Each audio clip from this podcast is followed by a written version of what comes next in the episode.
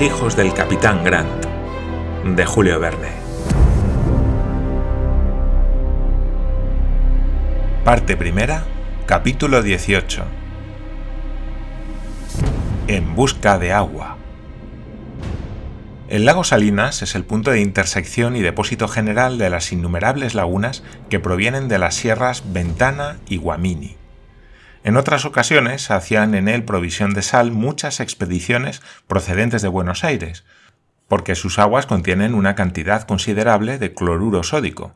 Pero a la llegada de Glenarvan y sus compañeros, el agua, volatilizada por un calor abrasador, había depositado toda la sal que contenía en suspensión y el lago no formaba más que un inmenso espejo resplandeciente. Cuando Talcabe anunció la presencia de un líquido potable en el lago Salinas, no se refería precisamente al lago, sino a los ríos de agua dulce que en él se precipitaban. Pero en aquel momento estaban secos, lo mismo que él todos sus afluentes. El ardiente sol había bebido toda su agua. La consternación fue general cuando llegó la comitiva a las resecas márgenes del Salinas. Preciso era tomar un partido, la poca agua que contenían los odres estaba medio corrompida y no podía apagar la sed. Esta empezaba a hacerse sentir intensamente. La sed es una necesidad tan imperiosa que hace olvidar el hambre y la fatiga. Una ruca, especie de tienda de cuero levantada en el barranco y abandonada de los indígenas, sirvió de guarida a los viajeros extenuados, en tanto que los caballos, tendidos en las cenagosas márgenes del lago, comían con repugnancia las plantas acuáticas y las cañas secas. Cuando todos se hubieron colocado en la ruca, Paganel quiso que le dijese Talcabe lo que en su opinión debía hacerse. Entre el geógrafo y el indio se entabló una conversación de la que Glenarvan cogió al vuelo algunas palabras. Talcabe hablaba con calma. Paganel gesticulaba por dos. El diálogo duró algunos minutos y el patagón se cruzó de brazos. ¿Qué ha dicho? Preguntó Glenarvan. Creo haber comprendido que aconseja que nos dividamos. Sí, en dos grupos, respondió Paganel. Los que montan caballos rendidos de fatiga y de sed, que apenas puedan dar un paso, continuarán como puedan, siguiendo siempre la dirección del paralelo 37. Los mejor montados les precederán en la misma línea e irán a reconocer el río Guamini, que desemboca a 31 millas de aquí, en el lago de San Lucas. Si allí encuentran agua suficiente, aguardarán a sus compañeros en las márgenes del Guamini. Si no la encuentran, retrocederán para salirles al paso y ahorrarles un viaje inútil. ¿Y entonces? preguntó Tom Austin. Entonces tendremos que descender 75 millas al sur hasta llegar a las primeras ramificaciones de la Sierra Ventana, donde los ríos son numerosos. El consejo es bueno, respondió Glenarvan, y vamos a ponerlo en práctica cuanto antes. Mi caballo no se halla aún muy afectado por la falta de agua, y me ofrezco a acompañar a Talcabe. Oh, milord. llevadme.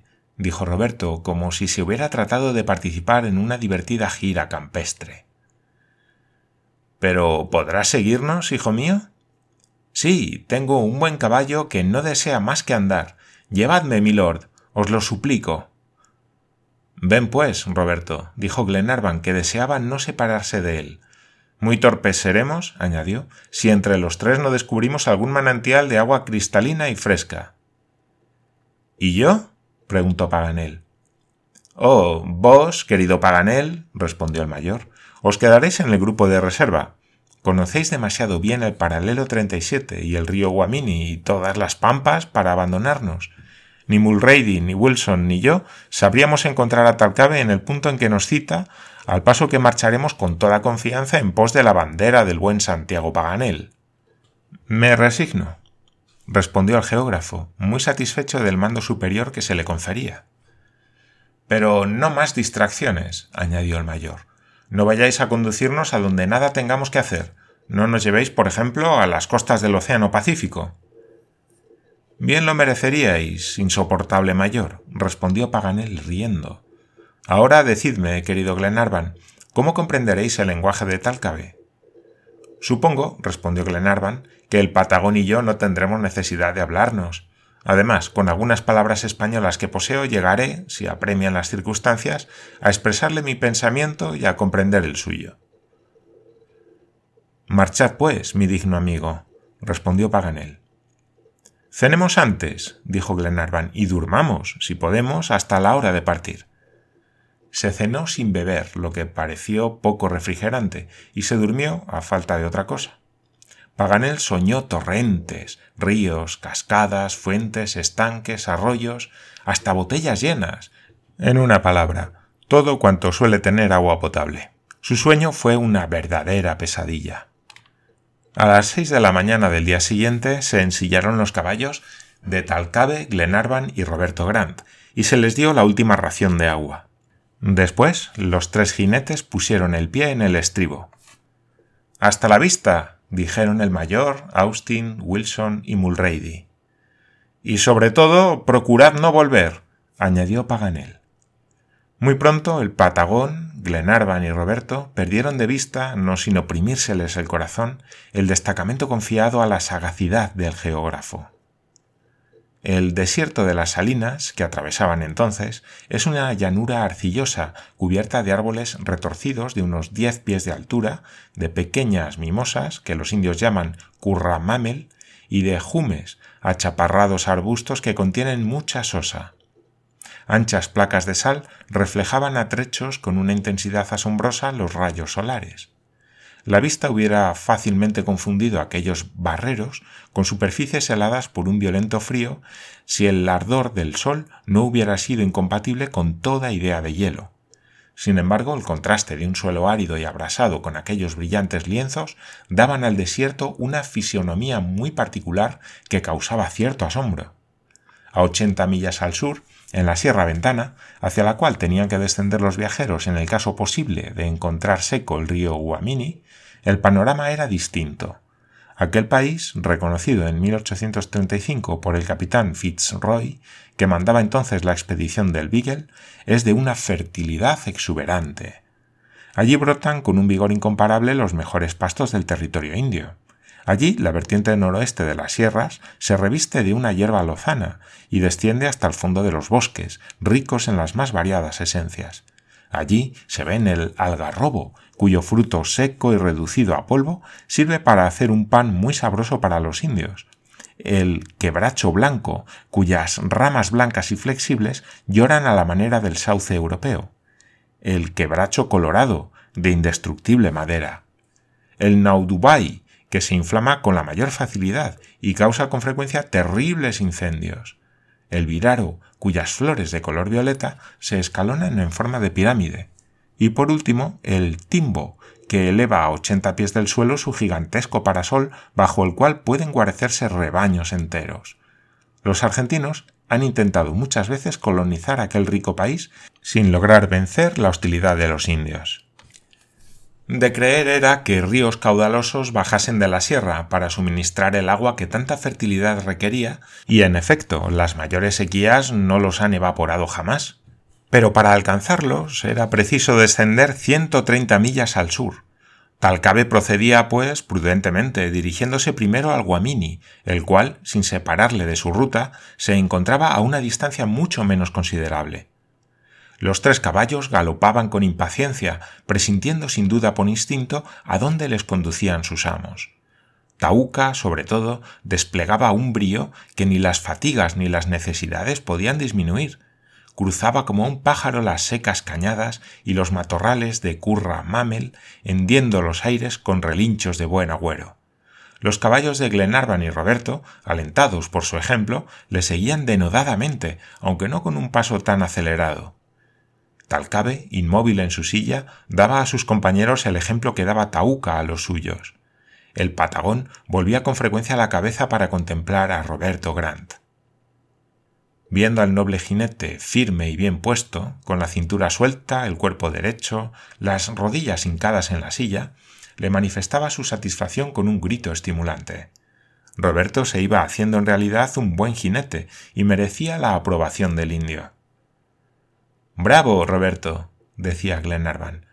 Parece que Talcabe te felicita y aplaude. ¿Por qué, milord? Por lo bien que montas a caballo. Oh, monto con firmeza y nada más, respondió Roberto sonrojado por el elogio.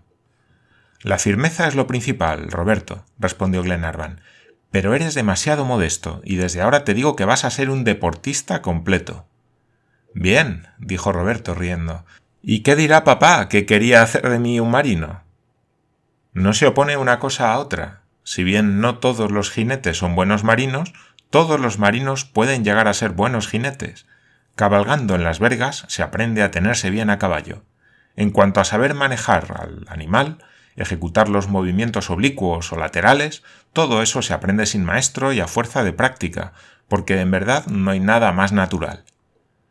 Pobre padre mío, respondió Roberto. Ah, cuántas gracias os dará, milord, cuando le hayáis salvado. ¿Le amas mucho, Roberto? Sí, milord. Era tan bueno para mi hermana y para mí.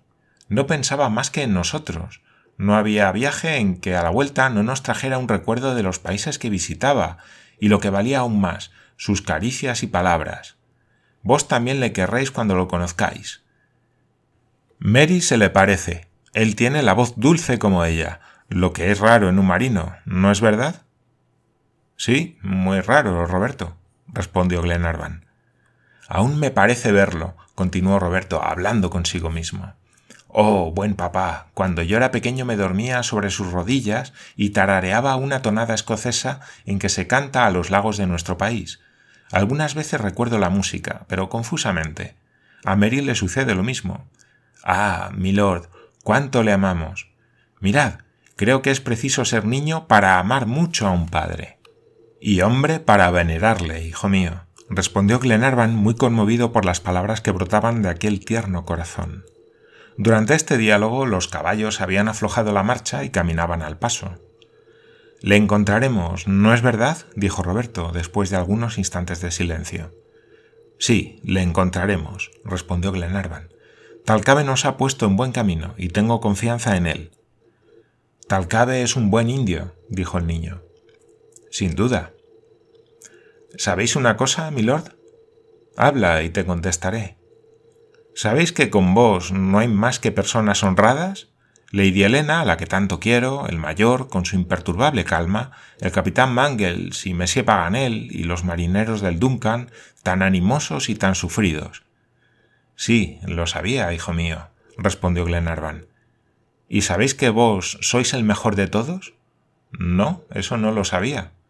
Pues es preciso que lo sepáis, milord, replicó Roberto, que cogió la mano del lord y la llevó a sus labios.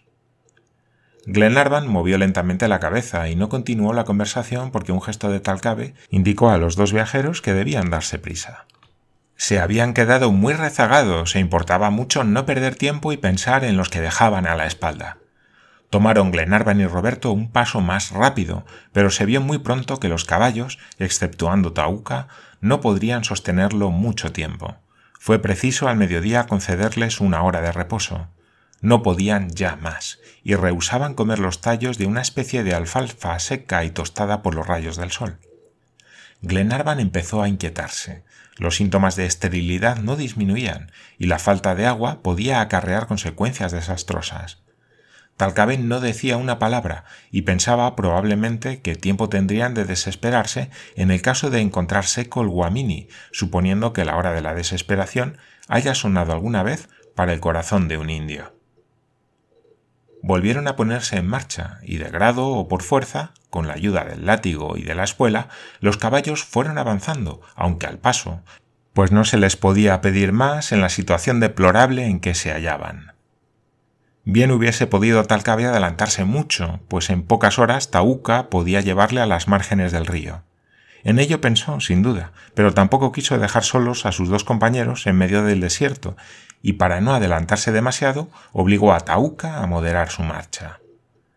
No sin antes resistirse, encabritarse y relinchar violentamente, el caballo de Talcabe se resignó a andar al paso, obligándole a ello no tanto el vigor de su amo como sus palabras. Talcabe conversaba verdaderamente con su caballo, y Tauca, aunque no le respondía, le comprendía perfectamente. Es de creer que el Patagón le daría excelentes razones, pues después de haber discutido durante algún tiempo, Tauca se dejó convencer por sus argumentos y obedeció, no sin tascar el freno. Pero si Tauca había comprendido a Talcabe, Talcabe no había comprendido menos a Tauca. El inteligente animal, dotado por la naturaleza de ciertos órganos superiores a los del hombre, sentía alguna humedad en el aire y lo aspiraba con frenética avidez, haciendo chascar su lengua como si la tuviese sumergida en un líquido benéfico. El patagón conoció por las manifestaciones de su caballo que el agua no estaba lejos. Animó pues a sus compañeros interpretando las impaciencias de Tauca, que los otros dos caballos no tardaron en comprender. Hicieron estos el último y desesperado esfuerzo y galoparon en pos del indio. A cosa de las tres de la tarde apareció, temblando a los rayos del sol, una línea blanca en una desigualdad del terreno. ¡Agua! gritó Glenarvan. ¡Agua! ¡Sí! ¡Agua! exclamó Roberto. No tuvieron ya necesidad de arrear a los caballos. Los pobres animales, sintiendo reanimarse sus fuerzas, se lanzaron al galope. En pocos minutos llegaron al río Guamini y se metieron hasta el pecho en la codiciada agua. Los jinetes se metieron también con ellos, a pesar suyo, y tomaron un baño del que no pensaron en quejarse, aunque era involuntario. ¡Qué buena es el agua! decía Roberto, bebiendo de bruces en medio del río no se oía más que el ruido de ansiosos sorbos. Talcabe bebió tranquilamente, sin apresurarse, a pequeños sorbos, pero largo como un lazo, según la expresión patagona. No acababa nunca, y de temer era que agotase el río. En fin, dijo Glenarvan, nuestros amigos no verán burladas sus esperanzas. Al llegar a Guamini hallarán un agua clara y abundante, si es que Talcabe no se la bebe toda. ¿No podríamos, preguntó Roberto, volver a su encuentro para ahorrarles algunas horas de inquietud y padecimientos? Sin duda, pero ¿cómo llevar el agua? Los odres han quedado en poder de Wilson. Vale más aguardarles, como está convenido. Calculando el tiempo que necesitan, si han llevado al paso sus caballos, nuestros amigos llegarán aquí esta noche. Preparémosles buena cama y buena cena. No había aguardado Talcabe la proposición de Glenarvan para buscar un buen sitio donde acampar todos. Tuvo la fortuna de encontrar en las márgenes del río una ramada, especie de coto para encerrar ganado. No temiendo dormir a cielo raso, que es lo que menos importaba a los compañeros de Talcabe, el cercado era excelente. No buscaron, pues, otro mejor, y a pierna suelta se tendieron al sol para secar sus ropas empapadas de agua. Estupendo, dijo Glenarvan. Y puesto que ya tenemos cama, pensemos en la cena. Es preciso que nuestros amigos queden satisfechos de los aposentadores que han venido delante, y si no me engaño no tendrán motivo de queja. Creo que no sería tiempo perdido una hora que dedicásemos a la caza. ¿Estás preparado, Roberto? Sí, milord, respondió el muchacho levantándose con la escopeta en la mano sugirió a Glenarvan esta idea la abundancia de caza que se veía en las márgenes del Guamini, que parecen ser el punto de cita de todas las aves de las llanuras circundantes. Se levantaban grandes bandadas de tinamus, especie de perdices particulares de las pampas, urogallos negros, una variedad de chorlito llamado teruteru, codornices amarillas y pollas de agua de un magnífico color verde. No se veían cuadrúpedos, pero Talcabe, indicando las hierbas altas y espesos matorrales, dio a entender que permanecían ocultos. Bastaba a los cazadores dar unos cuantos pasos para hallarse en el país del mundo en el que más abunda la caza. Se pusieron, pues, a cazar, despreciando al principio la pluma por el pelo, dedicaron sus primeras horas a la caza mayor de las pampas. Muy pronto se levantaron delante de ellos centenares de corzos y guanacos, parecidos a los que con tanta violencia les arrollaron en las cumbres de la cordillera. Pero aquellos tímidos animales huyeron con tal precipitación que fue imposible tenerlos a tiro. Entonces los cazadores se dirigieron a otras piezas más asequibles, que, por otra parte, nada dejaban que desear bajo el punto de vista alimenticio. Fueron abatidas una docena de perdices y codornices, y Glenarvan mató con mucha destreza un pecarí, tai tetre, paquidermo de erizado pelo y sabrosa carne que bien valió el tiro que había costado. En menos de media hora los cazadores, sin cansarse, mataron toda la caza que necesitaban. Roberto se apoderó de un curioso animal perteneciente al orden de los desdentados, especie de armadillo cubierto de conchas óseas y movibles que tenía pie y medio de largo. Talcabe dio a sus compañeros el espectáculo de la caza del ñandú, el avestruz de las pampas, cuya rapidez es maravillosa. lanzó el caballo al galope, en línea recta, para alcanzarlo cuanto antes, porque errando el primer golpe, el ñandú hubiera fatigado muy pronto al caballo y al cazador con sus rápidas y continuas vueltas y revueltas. Talcabe, al llegar a cierta distancia aún bastante considerable, lanzó las bolas con mano vigorosa y con tanta destreza que con ellas envolvió las patas del avestruz y paralizó sus esfuerzos. A los pocos segundos, la voluminosa ave yacía en tierra. El indio se apoderó del ñandú, no para satisfacer un placer vano de cazador, sino porque su carne es muy estimada, y quería que figurase también en la cena un plato de su cosecha.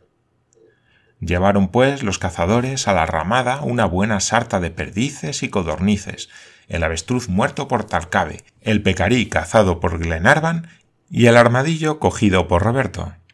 El avestruz y el pecarí, cuya piel es coriácea, fueron desollados inmediatamente y cortados en pequeños trozos. El armadillo es un animal precioso, que lleva consigo la parrilla en que se ha de asar, y fue, por consiguiente, colocado en su propia concha sobre las ascuas. Los tres cazadores se contentaron para su cena con las perdices y codornices, guardando para sus compañeros los platos fuertes. No se olvidaron de sus caballos los cazadores. Les sirvió a la vez de cena y lecho una abundante cantidad de forraje seco hacinado en la ramada. Hechos todos los preparativos, Glenarvan, Roberto y el indio se envolvieron en sus ponchos y se echaron sobre un edredón de alfalfa que es la cama habitual de los cazadores de las pampas.